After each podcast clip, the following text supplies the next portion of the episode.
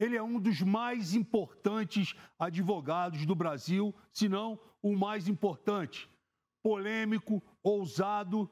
Ele diz que em todos esses anos de advocacia, o que mais importante teve para ele foi que ele conseguiu ter voz. Por onde passa, passa despercebido? Não. Ele é uma figura marcante e sabe exatamente o que fala. Hoje eu converso aqui com Cacai. O Boa Noite começa agora.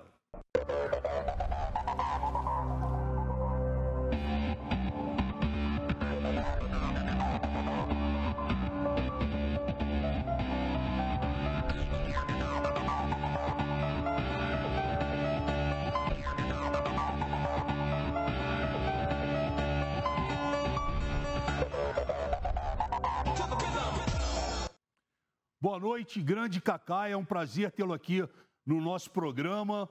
É, há muito tempo eu queria trazer você aqui. Nós estamos na terceira temporada. Aqui passaram grandes nomes, é, altos papos aqui. E há muito tempo eu estou querendo trazer você aqui. Muito obrigado por ter aceito o convite. Eu que agradeço, Alexandre. Para mim é uma alegria enorme estar aqui com você. Sou admirador do seu trabalho. Você é uma pessoa forte, firme.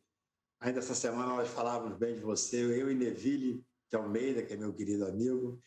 E é um prazer enorme estar aqui para trocar ideias sobre esse momento tão delicado do país. Grande Neville de Almeida. Fiz com ele, matou a família e foi ao cinema, do Júlio Bressani. Exatamente.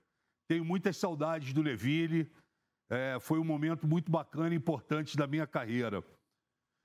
Cacai, eu vou começar tipo, fazendo uma pergunta, porque eu já vi algumas declarações suas e eu gostaria que você falasse sobre isso aqui. Todo mundo acha que você é o advogado do Lula. Você é advogado do Lula, você já foi, você é só amigo. Como é que é isso?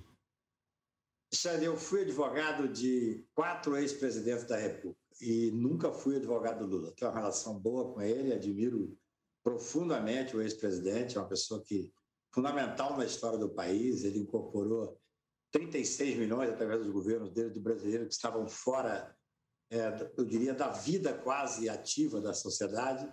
Mas eu nunca fui advogado dele. É porque você sabe, há uma eles criam certas lendas urbanas e você não adianta ficar brigando contra elas. Eu, no governo Lula, eu advoguei, por coincidência, para menos ministros do que no governo Fernando Henrique. No governo Fernando Henrique, eu tive 17 ministros que eu fui advogado. No governo Lula, fui advogado de 8 ou 9 ministros. Tenho muita admiração pelo ex-presidente, mas nunca advoguei para ele, não. Entendi. É, bom, mas aproveitando então esse gancho aqui que nós estamos falando do Lula, é, você foi advogado de acho que uns 25 réus da Lava Jato ou, ou mais, né? Me corrija se eu estiver errado. É...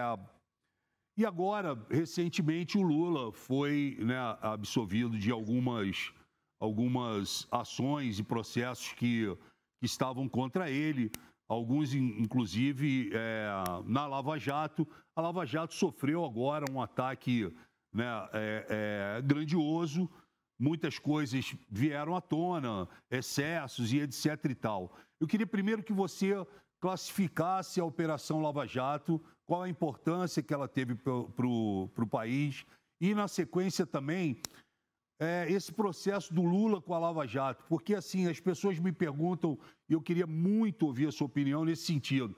Frota, e tudo aquilo que foi feito, e todo aquele dinheiro repatriado fica agora, não, não vale mais nada, a Lava Jato foi uma coisa fake. Explica para gente, você que é uma pessoa extremamente inteirada desse assunto.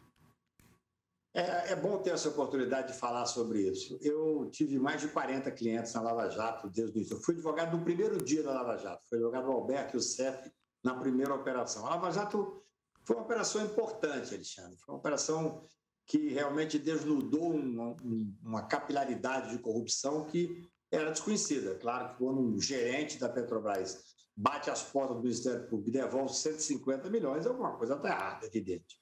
Agora, desde o início, eu acompanhando, eu fui advogado para várias pessoas, eu comecei a perceber os excessos da Lava Jato. Eu sou um crítico ferrenho e acho que derrotamos fragorosamente, em boa parte, esses excessos. Eu já conhecia o Moro e esse grupo de procuradores que ele coordenava. Perfeito. Até então, a maior operação deles é uma operação chamada Sandal, que eu consegui anular completamente aqui no Superior Tribunal de Justiça, há muitos anos atrás, exatamente por causa dos excessos. Então, se você pode definir a Lava Jato, era uma operação que começou de uma forma interessante, cumprindo o papel que, que tinha que cumprir, mas que ela foi instrumentalizada. O Moro tinha um objetivo político, ele queria ser presidente da República.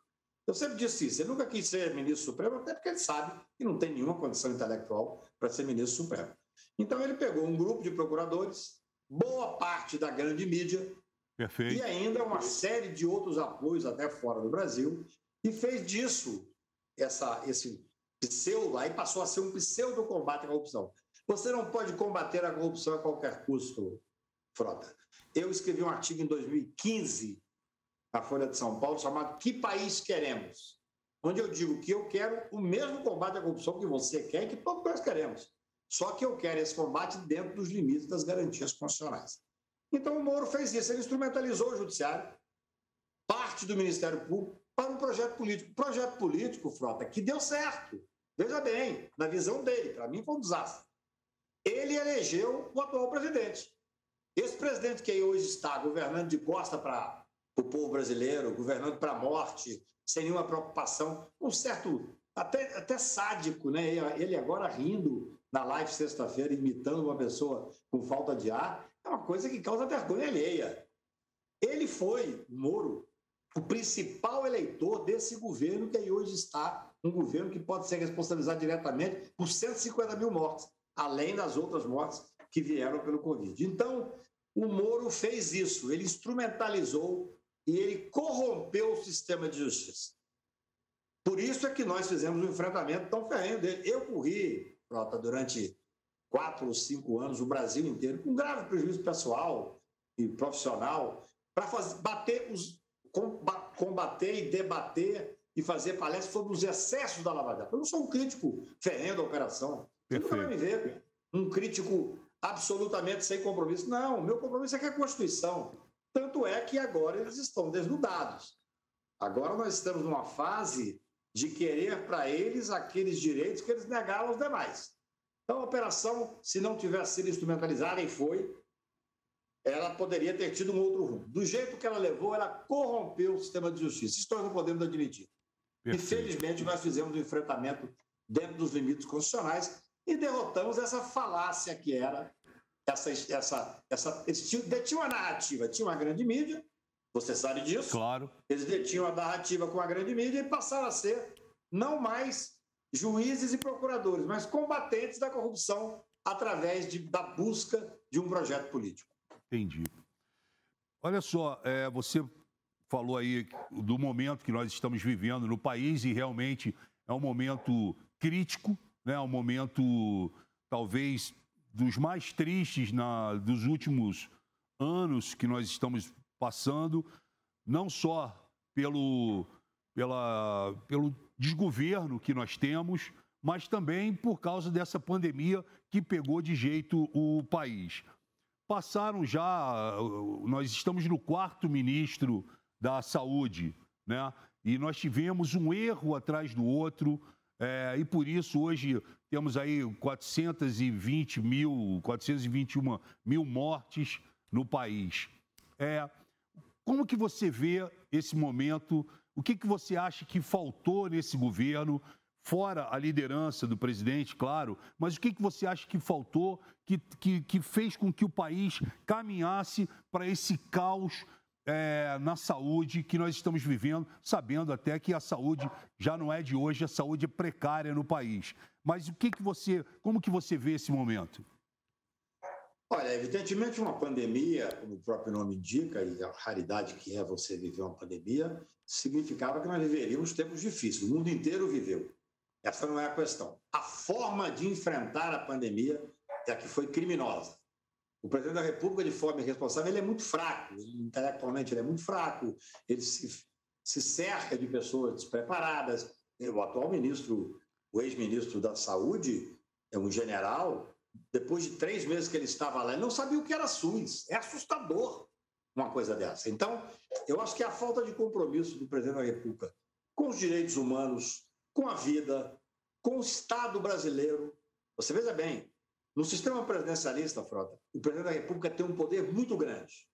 Por isso é que eu tenho a certeza, como advogado e como cidadão, de responsabilizá-lo diretamente pela morte de boa parte dos brasileiros. Eu fiz parte de uma comissão do Conselho Federal da Ordem que fizemos uma proposta de um aditamento a uma representação é, de apuração de crime, de crime mesmo. Na verdade, a OAB tinha proposto o artigo 268, crime contra a saúde pública, e nós fomos além para propor que o presidente da República seja responsabilizado pela morte, por omissão, pela morte de pelo menos 150 mil brasileiros. Então, o, o, a politização do vírus é que acabou com o país. Se nós fôssemos, eu, eu gosto muito de futebol, certo. se nós fôssemos fazer esse costume brasileiro de um, um minuto de silêncio para cada morto, nós temos 420 mil mortos, seriam 10 meses de silêncio absoluto, Frota. Olha o tanto que isso é pesado. 10 meses num silêncio ensurdecedor, por causa da irresponsabilidade do presidente da República, claro, e daquelas pessoas que o cercam. Nessa cadeia, agora a CPI vai poder provar isso muito bem, a responsabilidade dele, do ministro da Saúde. Olha, o ministro da Saúde, nos últimos anos, nos últimos meses, desculpe, basicamente quem fez mais para a saúde brasileira foi o ministro Supremo, Ricardo Lewandowski, que por sorte caiu com ele alguns processos distribuídos, e ele tomou atitudes importantíssimas. Porque nós vivíamos com o presidente da República negacionista ao extremo. Não é só que ele negava a importância do vírus, negava a necessidade de fazer isolamento, negava todas as regras que são mundialmente aceitas na Organização Mundial de Saúde e em todos os países. Nós viramos, Frota, párias internacional. Eu tenho interesse na França, eu advogo em Portugal, eu tenho interesse em outros países, mas não podemos sair do Brasil. Nós viramos párea internacional, exatamente porque ele governou de costas para o povo brasileiro, afastando a ciência, nós temos que ver a gravidade do que está acontecendo. Não é tão somente, e já seria o suficiente nessa irresponsabilidade do que foi tratado da Covid, mas a desestrutura que fizeram estão fazendo de todas as áreas do Brasil. O SUS, o SUS, pouco antes de começar a pandemia, tinha tirado 40 bilhões do SUS. Então, o que nós vivemos no Brasil hoje, e é absolutamente lamentável, é, eu estava lendo uma matéria que provavelmente Todos os brasileiros já perderam um amigo, Sim. ou conhece alguém, ou alguém da família que de alguma forma foi atacada por esse vírus. Ou morreu, ou teve uma coisa grave que também superlotou os hospitais, fazendo com que outras pessoas de outras doenças não pudessem ser atendidas. Ou seja, nós vivemos um caos. E esse caos tem um responsável, que é o presidente da República. Essa é a questão que nós temos que enfrentar. Acho que a que a, CPI é a oportunidade de nós termos esse debate, de conseguirmos colocar a responsabilidade. O ministro da Saúde, ele é que executa, pela Constituição, a política de saúde. Ele tem uma responsabilidade direta. Não é só o atual. Os ministros de saúde também anteriores, embora tenham feito um trabalho mais digno, como o Mandetta, como aquele outro senhor que ficou um mês, mas right. também tem que ser apurada a responsabilidade. Isso aí cabe a nós, você, como deputado federal, como cidadão, eu, como cidadão, como advogado, cabe a nós discutirmos, cabe a nós trazermos a responsabilidade e efetivamente mostrarmos o que é que, aconteceu no Brasil. Se nós tivéssemos comprado em junho do ano passado as vacinas que foram oferecidas, depois em setembro do ano passado, houve uma politização. E a responsabilidade hoje é muito fácil de ver é muito fácil de ver. O presidente da República falou, ele humilhou o ministro da Saúde, que era um general na época, dizendo: a, a política é minha, eu desautorizo, ninguém me desautoriza, não vou comprar vacina. Olha, é só conversar e ler aqueles que são entendidos da área. Se as vacinas tivessem chegado, o primeiro a ser vacinado foi em novembro na Inglaterra. Se nós tivéssemos vacinado a partir de dezembro, a história do Brasil hoje seria outra. Isto tem que ser responsabilizado. Sem contar essa história que foi mal contada do, da necessidade de manter tudo aberto. Não, nós, nós somos contra o isolamento, não tem que ter cuidado nenhum, isso é uma, é um, não é uma doença grave. Com isso, ao não salvar as vidas, ao não salvar a saúde, você quebrou a economia. Ele é responsável por tudo isso. E, de certa forma, ele fez, na minha visão, de uma forma pensada. Ele queria julgar a responsabilidade sobre os governadores. Eu li uma pesquisa Sim. semana passada assustadora, Frota, dizendo que 90, 43% acha que ele é o responsável e 49% acha que os governadores é que são responsáveis. Pois é. Ele jogou com isso, ele Sim. fez esse jogo. Só que ele estava jogando com vida. Ele está jogando com a economia do Brasil, ele está jogando com, a, com, a, com, o desemprego que está acontecendo de forma dolorosa no país, mas especialmente ele foi um cultor da morte, foi e é um cultor da morte. Cacai, é, eu estou vivendo o meu primeiro mandato na, na Câmara e sou autor de cinco pedidos é, de impeachment do Bolsonaro, sendo que um, inclusive, eu tive a felicidade e fui prestigiado por uma revisão sua em um dos textos, no primeiro pedido que eu fiz. E hoje nós temos na, lá na Câmara, na mesa do presidente Arthur Lira, o atual presidente da Câmara, mais de 110 pedidos de impeachment. Pedidos esses que vieram de todos os segmentos da sociedade, não só político, como artístico, é, é, de advogados, de pessoas ligadas à sociedade, é, de empresários, né, de juristas, enfim. É, eu entendo que é um processo, é um processo político, mas também é um processo que a gente precisa é, construir esse processo. No momento, nós não podemos levar as pessoas às ruas, né, por causa da aglomeração, que é o que é, é, dita o ritmo desse, desse processo. É, o que, que você pensa sobre isso? Você acha que essa seria uma hora para ter um impeachment no país? Eu já vi grandes pensadores políticos falando que por causa da, da pandemia não seria essa a hora. Né? Já vi outros falando que já passou da hora. Eu queria que você falasse sobre o impeachment, porque é uma coisa que fere muito o país, né? deixa o país de uma maneira é, muito forte é, ele estraga muita coisa dentro do país, esse processo. Como é que você vê tantos pedidos de impeachment? Rodrigo Maia é, passou por eles durante dois anos e o Arthur Lira agora está sentado lá também e diz que nenhum dos pedidos de impeachment, ele disse claramente que 100% não tem, não tem base jurídica, enfim. Queria ouvir a tua opinião sobre isso. Pronto, essa é uma questão importantíssima e delicada. O, impeachment é um processo político-jurídico. Certo. É, você tem que ter o argumento jurídico, e neste caso, eu sou amigo do, do Arthur Lira, mas no fundo ele sabe que existem vários pedidos de impeachment, que existe uma fundamentação jurídica irretocável. Talvez não exista na história de nenhum país civilizado um presidente da República que tenha incorrido em tantos crimes de responsabilidade. Eu poderia citar 30 exemplos aqui. É, eu, eu, costumo dizer o seguinte: a gente sabe que, por exemplo, a, a presidenta Dilma teve um impeachment, ela não cometeu o crime de pedalada fiscal. Ali tinha o presente os requisitos políticos.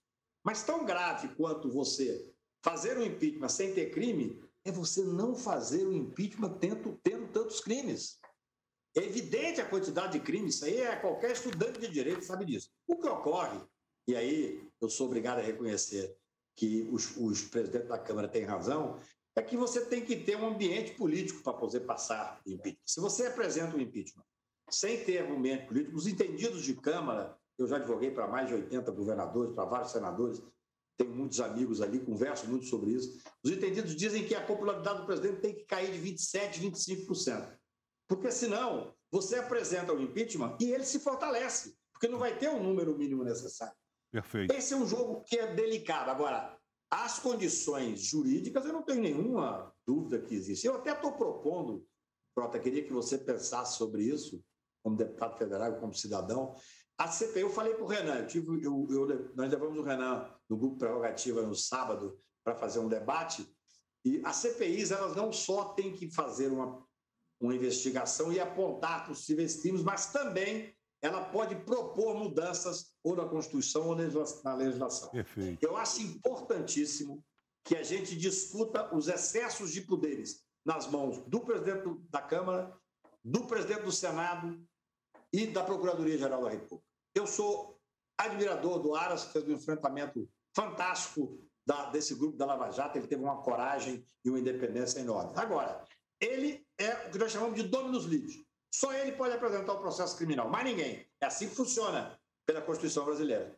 Se nós apresentarmos 30 representações e ele julgar que não há elementos, ele não apresenta. Nós deveríamos ter, eu falei ao Renan isso, deveríamos ter como recorrer a um grupo, um X de tantos subprocuradores que analisariam aquilo que ele entende que não pode. Da mesma forma, o presidente da Câmara. O, o, Roberto, o Rodrigo Maia, que eu tenho uma excelente relação com ele, eu cheguei a conversar com ele uma vez, escrevi uma carta pública para pedir um impeachment, que eu acho que nós temos que tirar esse presidente da República. Cada vez que nós vivemos mais um dia com ele, é mais 2.500 mortos, mais 3 mil mortos. E, além disso, a completa desespero dos empresários brasileiros, especialmente do pequeno empresário. Então, nós precisamos estudar, eu propus isso ao Renan, que também coloquemos alguns tipos de limite na, nessa, nesse poder quase imperial do claro. presidente da Câmara. Olha, tem lá um pedido de impeachment. Um, dois, tá, tem dez pedidos de impeachment. O, o presidente diz que não vai apresentar. Tem que haver uma comissão que seja uma comissão que possa estudar e diga não. Aqui estão presentes todos os requisitos. É muito simples, Frota. Essa CPI que aí está, ela só foi instalada porque o Supremo Tribunal mandou instalar. Porque a CPI, Comissão Parlamentar de Inquérito, que é claro. um braço do Legislativo, que tem poderes inerentes ao Poder Judiciário, ela é um, é um, direito da minoria. Quando estão presentes os três requisitos constitucionais, ela tem que ser instalada. O, o Rodrigo Pacheco para mim é um grande nome da geração dele, além de ser um grande advogado, resolveu não instalar. Os, os, os senadores tiveram que bater as portas do Supremo. Nós temos que parar de judicializar. O presidente do Senado deveria ter instalado sim. Então, Frota, pense sobre isso, você como deputado. Arrumar mecanismos. Agora mesmo na CPI, eu Sim. propus isso ao, ao, ao, ao Renan, que nós tenhamos condições de tirar esse poder imperial. O presidente da Câmara acha que não deve, tem lá um grupo uma comissão X que vai estudar para saber se deve ou não deve. O Procurador-Geral da República tem 40 dias, dois meses, porque, por exemplo, vai sair agora o relatório da CPI. Esse relatório vai ser encaminhado para o Procurador-Geral da República. Claro. Essa é a regra. Eu já claro. advoguei muitas vezes em CPI. O Procurador-Geral da República, como ele tem esse poder enorme, ele pode simplesmente não se manifestar. Ele é mais importante do que o Supremo Tribunal Federal, Frota. O Supremo Tribunal, as pessoas, é bom que as pessoas saibam disso, o Poder Judiciário é um poder inerte, só há esse provocado. Os ministros supremos não podem sentar numa quarta-feira no pleno e falar assim: vamos abrir um processo contra o presidente da República. Não pode, só se tiver uma denúncia. Então você coloca um ponto importantíssimo. Eu acho que está na hora de nós discutirmos esses poderes, que são poderes quase, de certa forma, um poder imperial do presidente da Câmara, do presidente do Senado. Por exemplo, vou dar só mais um exemplo, se você me permite, que eu acho muito claro, importante. Claro, o programa é seu. A maior, a maior, a maior, talvez a maior conquista do processo penal brasileiro nos últimos anos foi o chamado juiz de garantias, que não estava previsto no pacote anticrime. O pacote do Moro era um desastre, mas nós derrotamos fragorosamente ele no Congresso Nacional. E a maior conquista foi o juiz de garantias, que você impede esse juiz parcial. O juiz que faz a instrução não é o juiz que vai julgar, o juiz que manda prender. É claro, é um homem comum como nós e ele manda prender, depois de seis meses ele vai julgar, ele está impregnado ainda com a prisão que ele fez. Falando de uma forma bem simples, esse seria o juiz de garantias. Nós aprovamos no Congresso, você votou, a Câmara votou quase unanimidade, o Senado votou quase unanimidade, um juiz, ministro do Supremo, ministro Fux. Opa, tenho rendo as minhas homenagens, mas, do meu ponto de vista, eu cobro dele dia e noite. Com uma canetada há um ano e quatro meses, não deixou entrar em vigência o, o juiz de garantias. a lei do, juiz de garantias. Eu falei para o Renan, falei, Renan, o Congresso tem que se dar um respeito. Como é que você se reúne durante um ano, debatem, com audiências públicas? Eu fui lá, o Brasil inteiro foi debater, e um juiz vai, ainda que seja ministro, Supremo é juiz. Claro. Vai e dá uma canetada e impede que entre em vigência. É muito simples. Ele tem o direito de fazer isso, é, ele pode errar por, o judiciário pode errar por, mas que ele tenha que levar para o pleno em 10 dias que ele tenha que imediatamente submeter ao pleno. Claro. Isso é um, é um assunto interessantíssimo que nós temos que começar a discutir. A, a, esses poderes imperiais não combinam com a República. Aliás, nós passamos por isso. Eu sou coordenador da CPMI, da Fake News, e trabalhamos é, incansavelmente durante um ano. Né? E recentemente, quando o Rodrigo Pacheco, a quem eu também admiro, assumiu a, a presidência do Senado. É, essa CPMI, que é de uma importância enorme, com nomes fantásticos, grandes estrelas estão ali. Não se fala mais, não se pode mais tocar na, na, na CPMI da fake news, é como se ela não tivesse existido. Agora, salve, guarde agora, o, o Randolph é, solicitou, disse que vai solicitar algum material da CPMI da fake news para a CPI da Covid. Mas você vê, foi um ano inteiro, Cacai, várias audiências públicas, for, levamos várias pessoas que foram depor, tanto a favor como contra, um material vasto, enorme, e esse material ele está é, arquivado como se nada tivesse acontecido. Eu espero muito, né, e, e, e, e vou, já me coloquei à disposição que não aconteça isso com essa CPI da, da Covid, que ela não termine é, mais, como mais uma ou tantas outras que nós já, já vimos aí ao longo da história da política, né? É, não, não pode acontecer. Eu acho que o Brasil está mobilizado. Veja bem, é, talvez a, a, tragédia que nós estamos vivendo, ela, de certa forma, ela embruteceu as pessoas. Eu costumo, eu até escrevi sobre isso em um artigo que eu escrevo no Poder 360 às sextas-feiras. É uma tristeza enorme. Você precisou morrer. Um artista brilhante como o Paulo Gustavo, o artigo até chama Obrigado, Paulo Gustavo, para dar dor, para dar rosto à nossa dor. Porque as pessoas vão, vão perdendo a capacidade de indignação, Frota. É muito grave. É. Você liga a televisão e está lá, hoje morreram 3.115 pessoas. É como se tivesse morrido nada. É. Você não, não fica indignado. A capacidade, até porque o homem tem um.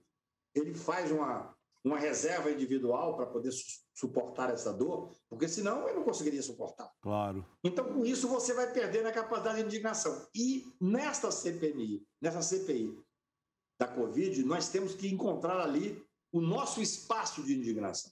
O Brasil tem que cobrar uma solução. É eu falei para o Renan, no sábado, falei, Renan, inclusive o prazo, é claro, a democracia exige isso, ampla defesa, as pessoas têm que ter prazo, têm que ter prova. Agora, 90 dias é muito normal, já advoguei muito em CPI, que você peça prorrogação, o governo Sim. tem o direito de fazer, evidentemente, o jogo do governo. Claro. Ele é um senador que, que faz um pedido para demorar e tal. Mas o Brasil tem urgência a morte está batendo as nossas portas. Não é possível que nós percamos a capacidade de nos indignar e que nós acostumemos com a morte. Isso não é possível. Então, por isso é que eu acho que essa CPI da Covid ela vai sim resultar não só na responsabilização, no meu ponto de vista. Claro. Por exemplo, cloroquina. Não é só saber por que, que esse pessoal investiu em cloroquina. Quem ganhou? Tem uma frase famosa do direito penal, quando você vai estudar lavagem, que é sigam o dinheiro. Claro. Para saber quem ganhou com essa cloroquina, não é simples assim, entendeu? Foram milhões de cloroquinas é, feitas no Exército, lá no laboratório do Exército. É, foram milhões e milhões de, de comprimidos. Milhões, claro. Nós temos que fazer investigação. Eu acho que há um jogo que é muito. É, como eles têm um poder da narrativa e tem a grande mídia, é, o Exército é um parceiro, o Exército é um Evidentemente, é um parceiro, com certeza, que quer preservar o Estado brasileiro. Claro. Eu não tenho nenhuma preocupação com isso. A minha preocupação hoje é que o Congresso Nacional, de certa forma, assuma um poder que ele, de alguma forma, essa, a Lava Jato está na raiz de tudo isso, viu, Franco? Essa criminalização da política fez com que o Congresso ficasse enfraquecido. Essa é a verdade. Fazia parte da estrutura de poder que eles pretendiam tomar a criminalização da política. Com isso, nós tivemos um Congresso enfraquecido. Está na hora do Congresso agora dizer a que veio e honrar a tradição que nós precisamos para ter o fortalecimento das instituições e do Estado Democrático de Direito.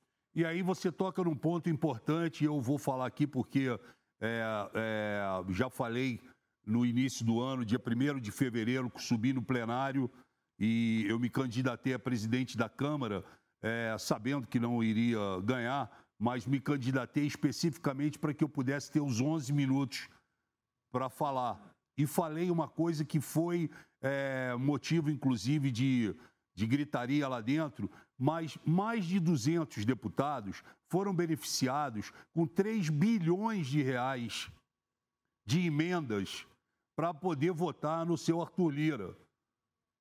E agora, recentemente, o Bolsonaro, de novo, fez uma liberação de mais 3 bilhões de reais em tratores e, e, e outra, outros benefícios para deputados também, é, que eles possam levar para suas bases e para que ele possa ter o controle é, do plenário. Então, é, eu falei isso abertamente lá e estou muito seguro em relação a isso. Mas o que me chama a atenção, Cacai, é justamente isso. É, é, o, quando nós chegamos lá, eu, eu, pensava de uma maneira diferente. E, e hoje nós temos uma Câmara totalmente fragmentada, fragilizada por erros, por tropeços, por, por acordos mal feitos é, é, é, e com as pessoas pensando em si próprias, sabe? é, durante o início, e eu falei isso, e fui até elogiado é, por parte da esquerda, quando eu fui o primeiro a falar que no início do, da, dessa é, 56 legislatura, da qual eu faço parte, a esquerda estava adormecida, quadrada, pensando sempre só é, quem matou Marielle, quem mandou matar Marielle, ponto. Nada mais acontecia ali dentro. Depois de muito tempo, e eu fui um dos primeiros a falar, é que até uma pessoa importante, um político da esquerda importante, ele falou: foi preciso Alexandre Frota falar para a esquerda acordar dentro do plenário, porque estava sem oposição. Eu era mais oposição do que a esquerda. Só para você ter uma ideia. Né? E eu que entrei via bolsonarismo e logo depois, em dezembro de 2018, ainda na transição do governo Temer para o governo Bolsonaro, eu entendi que eu tinha caído numa roubada, que o que tinham me, me, me prometido e montado comigo não seria aquilo, e, e eu passo então a confrontar o, Bolsonaro e o bolsonarismo, né? Fui muito atacado, tive que excluir minhas redes sociais e etc e tal. Estou recuperando agora, né? Mas eu te falo que eu fiquei muito mais leve, muito mais tranquilo e, e, e, e tive esse entendimento, Cacai, logo no início, sabe? Quando foi fevereiro de 2019, o meu segundo mês de Câmara, eu já não fazia mais parte do, do bolsonarismo. E aí fui fui taxado de oportunista. Ah, você entrou aqui por causa do Bolsonaro e agora, depois que você está aqui dentro, você resolveu é, dar uma facada nas costas dele, etc e tal. Quando, na verdade, quem tem traído a pátria e quem me traiu foi ele. Eu não o traí. Né? E, e aí eu optei por essa separação. Desculpe aqui esse desabafo, mas eu acho que, acho que cabia e é, seria importante. Ô, Cacai, você é um cara que não leva desaforo para casa e é um cara que fala e fala bem. Aí, eu, esses dias, teve o episódio com o Diogo Mainardi, né, lá do Manhattan Connection.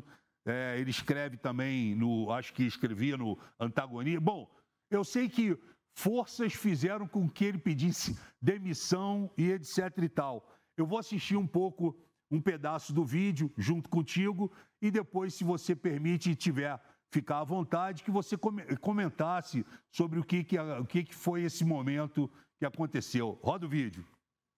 Você absolve ou, ou condena esse programa? Eu, não! Eu acho esse programa um programa quase perfeito. Ele tem três pessoas extremamente preparadas, pessoas que vivem no mundo, e você tem um mal-humorado para poder falar, gritar, xingar. Isso tudo é alegria, é, faz parte. O humorista, humorista que tem mau humor é tradicional. Agora, que tem mau humor e não tem inteligência, aí vocês são muito corajosos. Muito obrigado pelo convite. Obrigado a você, obrigado a você pela companhia. Como diria, como diria o Lavo de Carvalho.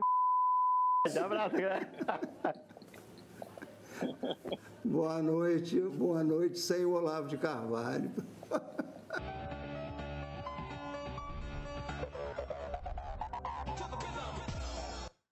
Ô Cacai, antes de você comentar, é, eu sou do Rio de Janeiro. E eu costumo, lá no Rio de Janeiro, dizer o seguinte: se não quer brincar, não desce para o play. Não desce para o playground. Né? E eu, ali eu vi que o Mainardi, ele no final, não suportou ali a, a sua, as suas verdades ditas de uma maneira bem humorada, de uma maneira é, verdadeira, sem agressividade, né? E, e, tirou ele do, do prumo. E logo depois ele é, é demitido, pediu demissão, enfim. É, como é que você viu esse momento ali? Olha, eu sou uma pessoa do debate. Eu sou, eu estou acostumado. Quando começou a, quando eu comecei a notar os excessos da Lava Jato, eu me dispus a andar no Brasil durante quatro, cinco anos, debatendo em todos os lugares que você pode imaginar, desde, o, desde a capital de São Paulo até o interior do, do Mato Grosso, interior da Bahia. Eu sou homem do debate. Se você tiver, eu não sou dono da verdade, se tiver ideias e tiver disposição para conversar, eu estou plenamente sempre disposto ao debate. Esse assunto, para mim, ele está superado porque, da forma que ele foi levado, nada que eu diga adianta. Se eu prefiro, como eu disse na minha nota, é, eu uso o, as palavras para compor o meu silêncio. Muitas vezes é a melhor forma de fazer o enfrentamento, citando Manuel de Barros. Eu, eu gosto muito de debater, Frota. Quando você me chamou aqui, para mim foi uma alegria. Eu, podemos ter divergências aqui e ali, mas eu claro. tenho liberdade para conversar.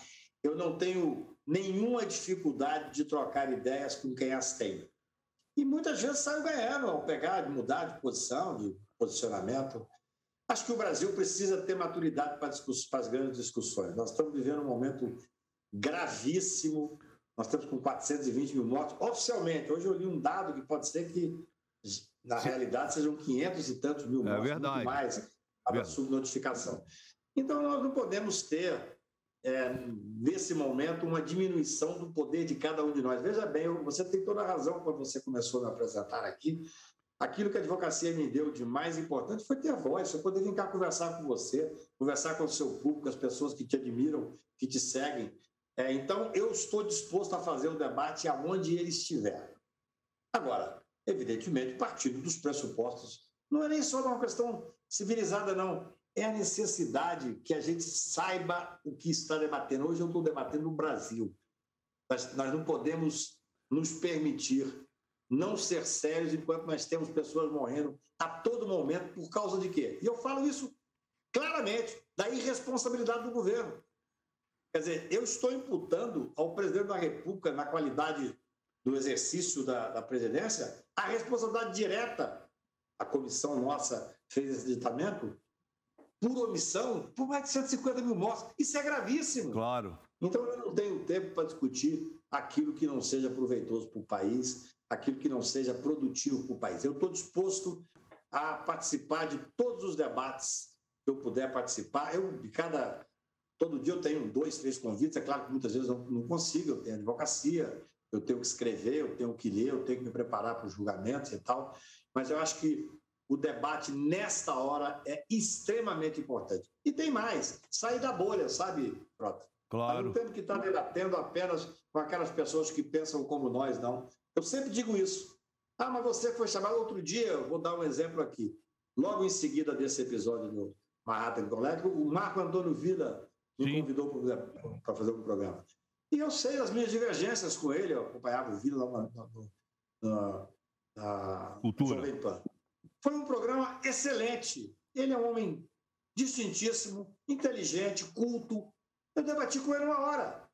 Então, acho que nós temos que estar. Isso é o papel. Você, como, como deputado federal, com a presença que você tem, não só na mídia, mas na presença como um todo. Quando eu comentei com o Neville, na mesma hora, falou: mande um grande abraço para ele. Lembrou da época do chumbo que fizeram. Então, nós devemos ao país o enfrentamento sério das questões que nós estamos vivendo. Perfeito. Não está na hora de nós sabe, nos permitirmos fazer, fazer qualquer tipo de chicana ou de chacota com a vida das pessoas. Nós temos que fazer um enfrentamento sério. Eu estou disposto a discutir, por exemplo, a responsabilidade desse governo, que é um governo que cultua a morte. Eu estou disposto a contribuir para a CPI, a contribuir para o debate. Esse é o papel do Brasil hoje, num momento tão delicado pelo qual passamos. Aliás, você deu uma declaração muito importante dizendo que é quase impossível o presidente ser inocente na CPI, diz, diz Cacá, Cacai. Eu não tenho nenhuma dúvida que nessa CPI, que o Brasil inteiro está mobilizado, nós teremos fatalmente um resultado para demonstrar a responsabilidade do presidente, do ministro da Saúde e de outros agentes públicos ligados ao presidente. Foi uma das últimas declarações suas é, nas, nas, redes sociais. Eu Pode vou falar. dizer por quê, Frota. Porque quando você começa uma CPI, eu tenho uma experiência razoável como advogado. Muitas vezes há uma expectativa muito grande para que lado vai a CPI. Tem uma frase famosa que diz: CPI sabe como começa, não sabe como termina. Sim. Esta talvez seja a primeira CPI. Eu falei também para o relator, para o senador Renan, que de certa forma as pessoas já sabem o que aconteceu. As provas são muito evidentes. Nós sabemos que o presidente se negou a comprar vacina. Nós sabemos que o presidente é negacionista. Nós sabemos que ele coordena os ministros para os ministros não tomarem algumas atitudes. Por exemplo, o TAG lá saiu muito cedo porque disse que não topava fazer o trabalho de propaganda da cloroquina. Exatamente. Eu até fiz um artigo é, sobre o Mandetta dizendo que ele falou: ah, eu sou, eu sou médico, por isso eu não saí, fiquei todo esse tempo como ministro, porque o meu cliente era o Brasil, meu paciente era o Brasil. Ora, se era o Brasil, ele devia ter feito o enfrentamento do presidente da República. Exatamente. Porque, para mim, o médico não pode deixar o dono do hospital dar palpite no tratamento. O médico não pode deixar os filhos do dono do hospital dar palpite no tratamento. Então, essa responsabilização há que ser apurada de todos. O que eu digo, e repito, é que eu acho que nós já temos provas abundantes de que o governo não só omitiu, ele levou a orientação para o descumprimento das ordens da, da, da, da Organização Mundial de Saúde e de toda a ciência. Isso tem que ser responsabilizado. Nós temos 420 mil mortos oficiais no Brasil. Aliás, são duas coisas que acontecem. Tudo isso que você acabou de falar, misturado com aquelas manifestações antidemocráticas que aconteceram. Foram quatro ou cinco pedindo é, a volta do AI-5, fechamento do Congresso, é, é fora Rodrigo Maia, fora o Columbre e mais uma série de coisas, terminando naquela cena horrorosa que foi aquele bombardeio né, cenográfico ali em cima do, do STF, aquele monte de, de foguete que jogaram ali. Né? Então, é, foram duas coisas, né? Foi, foi exatamente isso que você falou, culminando com essa manifestação essas, essas suas observações são os tais crimes de responsabilidade que o presidente vem fazendo ao longo do tempo.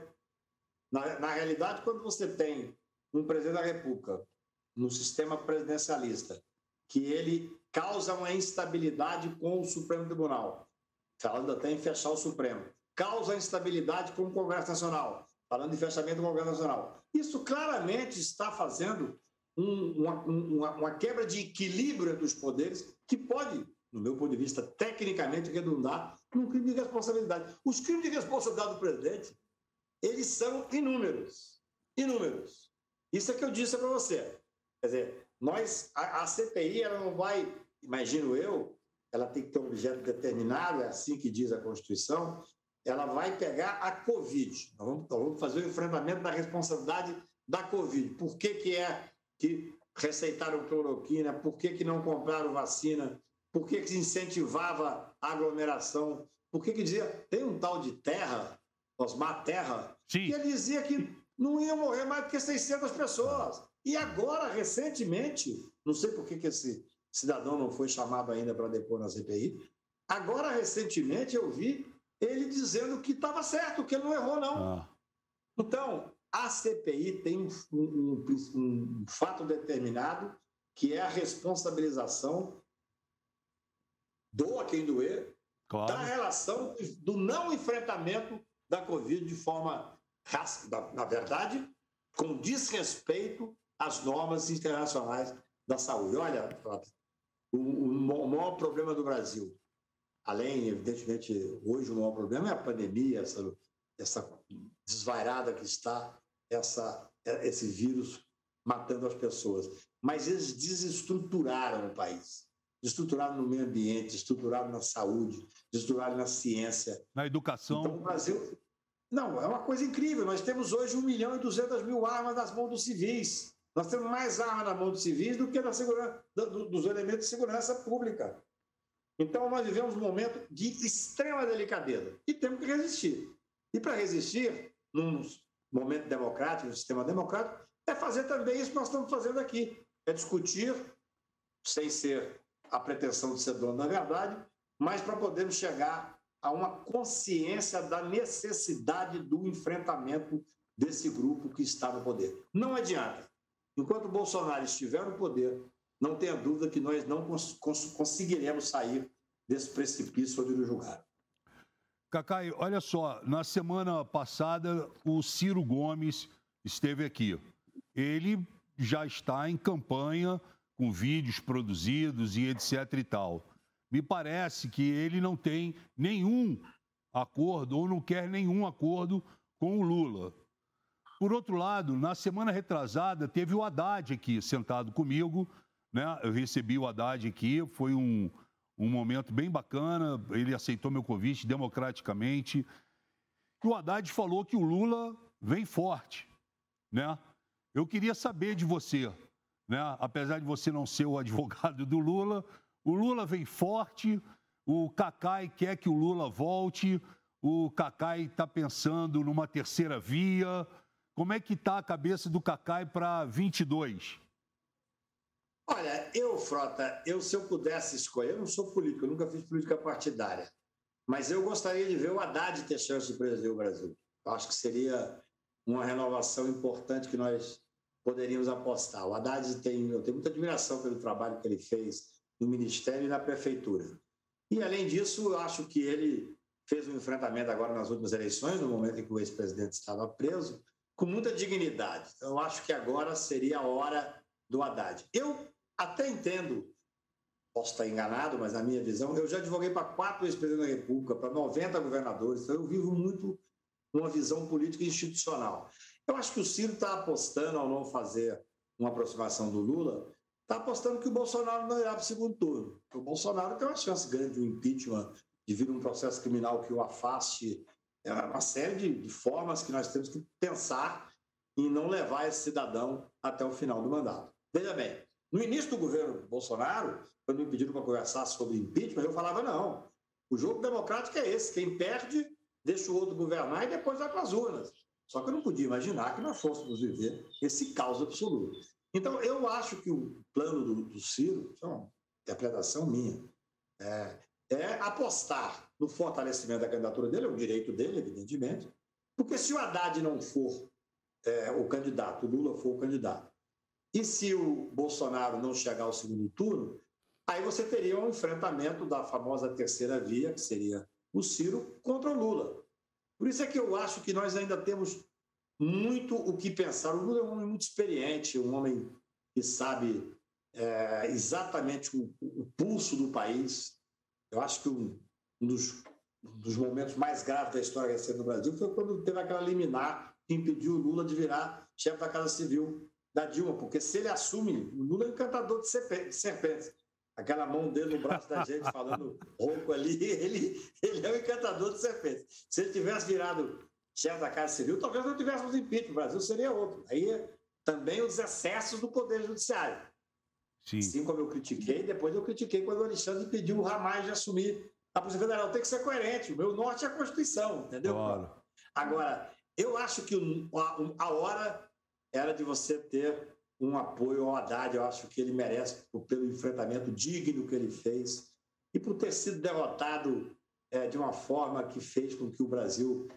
É, é mais ou menos assim, eu acho que o, o, o Bolsonaro, quando elegeu, falou assim: olha, eu peguei o Brasil à porta do precipício e já deu um passo adiante. Ele julgou a gente do precipício. Então, acho que a hora agora seria a hora do Haddad.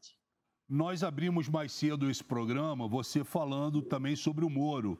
Em que momento, é, como a gente está falando de 22, em que momento, porque eu li recentemente que o Moro desistiu da candidatura. Primeiro, você acha que ele desistiu? Você acha que ele já teve essa pretensão realmente de 22? E em que momento você acha, se ele desistiu, Por que, que ele desistiu? Olha, o Moro, eu sempre disse isso. Em 2018, eu dei entrevista para o UOL, uma entrevista que teve muito destaque, e o título era O Moro terá um fim melancólico. Imagina, ele era o todo poderoso do país.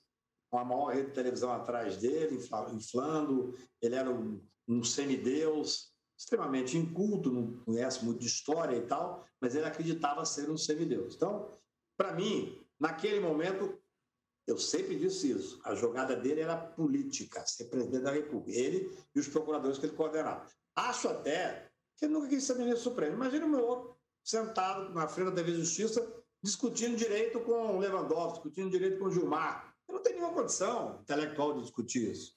Ele é um direito, ele tem o direito de ser candidato a presidente. Claro. Agora, é claro, quando tudo veio à tona, com essa corrupção do sistema de justiça que ele fez. Eu hoje posso dizer isso com tranquilidade. Eu disse durante três, quatro anos pelo Brasil afora. Agora o Supremo disse. Eu, quando, no dia do julgamento da parcialidade do Moro, eu fiquei em casa sozinho vendo a televisão. Era como se, quando o Gilmar falava, o Lewandowski falava, era como se eu me ouvisse falando lá no interior da Bahia, no interior do Piauí, nos debates que eu fiz. É exatamente aquilo que aconteceu. Então, eu acho que hoje, Jota, o Moro tem mais preocupação em fazer a defesa, porque ele vai ser, está sendo investigado, ele vai ter uma série de processos, provavelmente esses procuradores vão ter uma série de processos. Olha como é que a vida, eu gosto muito de citar, parafraseando um, um poeta maranhense, a vida dá, nega e tira.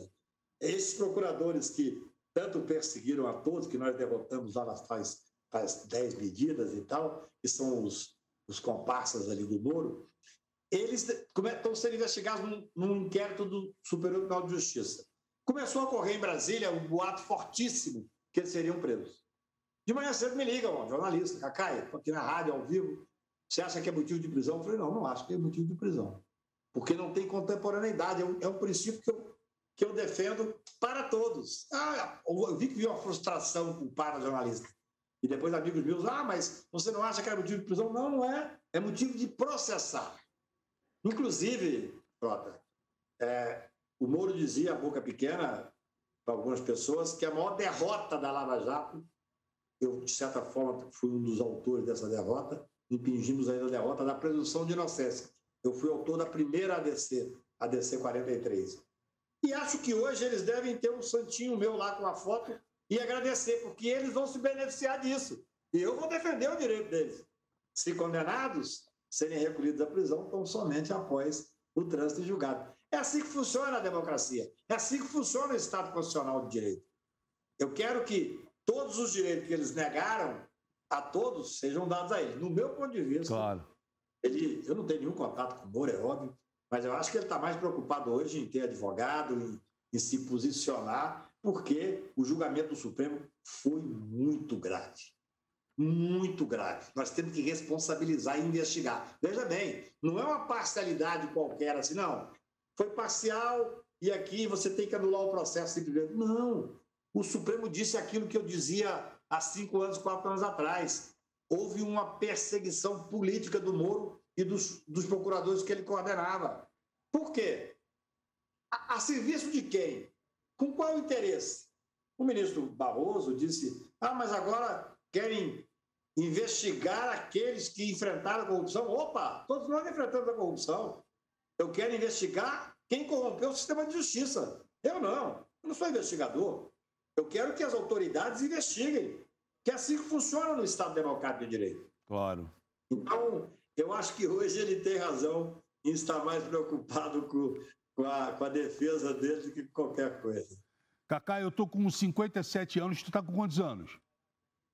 63 anos. Já vacinou? Já tomou as duas vacinas? Já tomei a segunda dose semana passada. Ó, oh, graças a Deus. Você, você chegou é. a ter a Covid, não? Não, não eu, tô, eu faço muito isolamento, viu? Eu levo muito a sério tudo isso. Acho que eu, faz além, is... evidentemente, Faz isolamento em, tran... em Trancoso, o isolamento? É, eu tenho casa em Trancoso. Eu sei. Eu, o único lugar que eu saí para para poder realmente ficar em isolamento, porque a, eu fico sozinho na minha casa, minha família em Trancoso. Claro.